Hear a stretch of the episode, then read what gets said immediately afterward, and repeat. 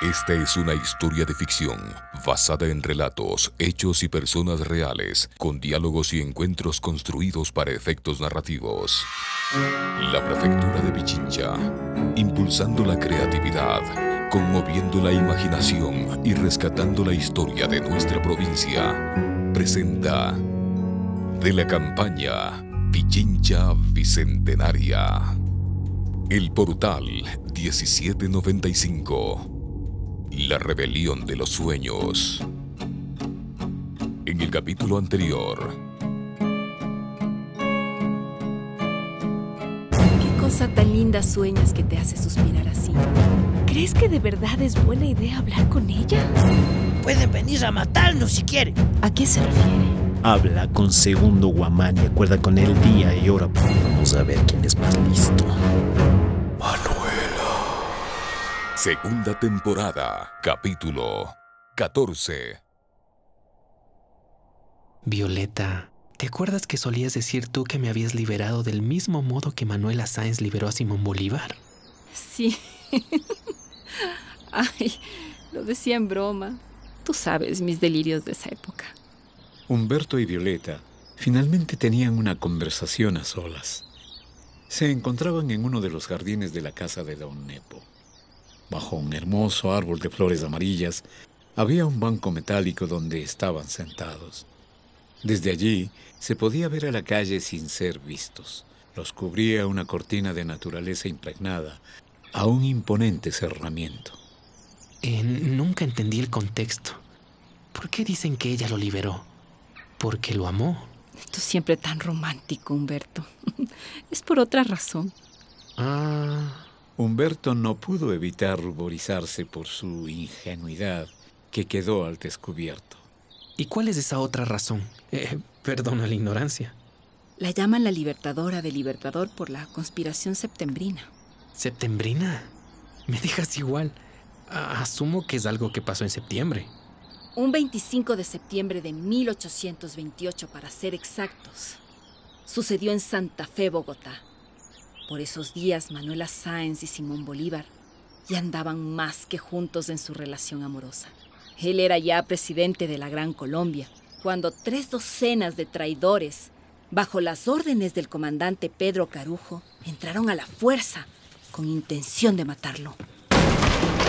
Luego de asesinar a la guardia de Bolívar, iban a su habitación para terminar con su vida. Pero Manuela Sáenz intervino, engañándolos y dándole tiempo para escapar por una ventana. O sea que él se escapó y la dejó allí. No me parece muy honroso. A veces hay que huir por causas más grandes que uno mismo, aunque eso implique volverse cobarde. Humberto entendió que Violeta hacía referencia a su huida años atrás para salvar la vida de Manu. Lo siento. Tú no fuiste cobarde. No imagino el dolor de todos estos años lejos de tu hija. Manuela Sáenz tuvo que soportar las consecuencias de salvarlo. Es un hecho no muy conocido, pero fue apaleada por haberlo ayudado a escapar. O sea que es su libertadora porque aguantó una paliza, literal, para salvarle la vida. Siempre tuve vergüenza de preguntarte. No quería parecer demasiado ignorante. Ay, Humberto, lo hubieras podido ver en internet. No era tan difícil. Así fue mejor. Que seas tú quien me lo explique. El otro día vi tu abrazo con don Nepo Él y... fue muy dulce conmigo. Se los conté. Nos dejó quedarnos aquí a pesar de saber que nos persiguen personas peligrosas. Sí, sí, comprendo. Pero no pude evitar sentir celos. ¿A, a dónde quieres llegar con esta conversación? Quiero que me liberes, Violeta. Quiero que me digas si aún sientes algo por mí o si definitivamente somos solo pasado. Así podría dejar de pensar en ti y continuar con mi vida. Yo...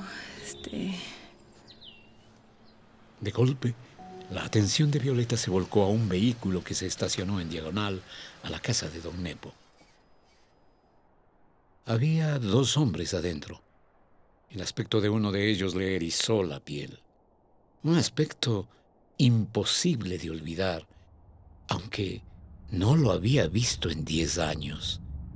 esa cabeza calva y esa gran corpulencia no podía ser otra cosa que la del hombre apodado como el soldado. ¿Cómo pudieron encontrarnos? Humberto siguió la mirada de Violeta y también lo reconoció. Era el mismo hombre que enfrentó en un autobús varios días atrás. Es ese hijo de... Entremos a la casa. Entremos, entremos. No, desde la calle es imposible ver hacia adentro. Ya lo he intentado. Veamos qué hacen.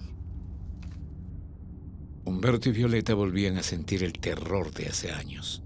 Miraban desde su escondite a los dos hombres que charlaban y reían en el interior del vehículo, siempre mirando hacia la casa. Era obvio que no intentaban entrar, que solo la estaban vigilando. Violeta, entremos. Hay que avisarles.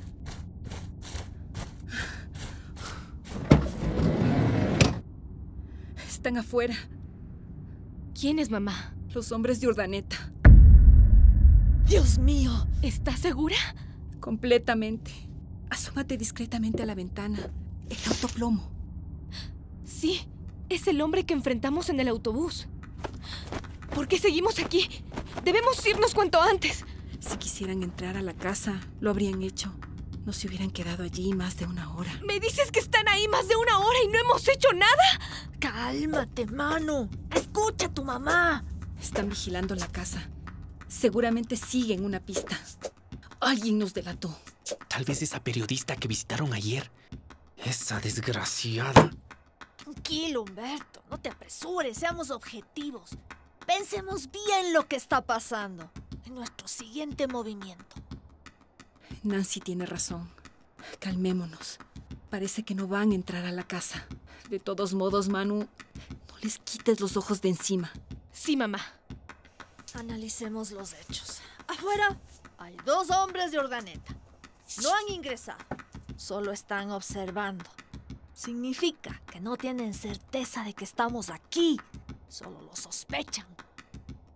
¿Y cómo puedes estar tan segura? No lo estoy.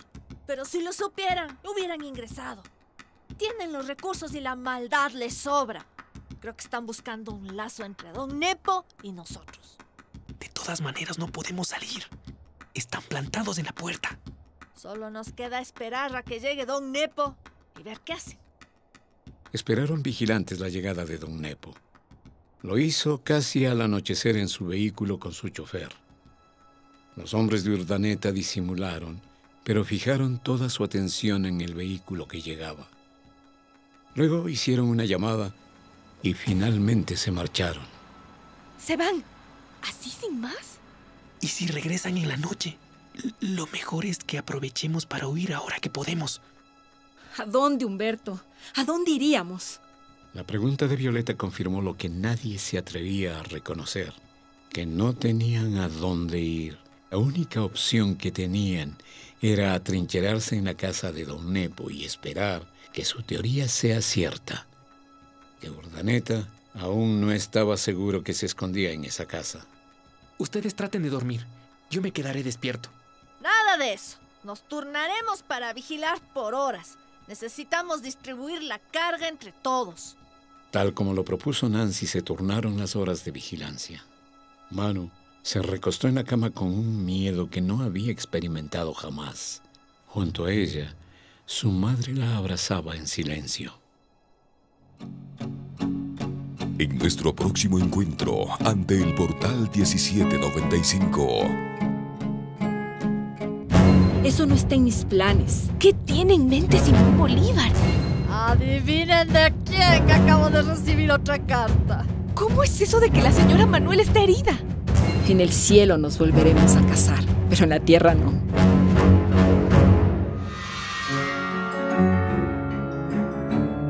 La prefectura de Pichincha, impulsando la creatividad, conmoviendo la imaginación y rescatando la historia de nuestra provincia, presentó el portal 1795, la rebelión de los sueños.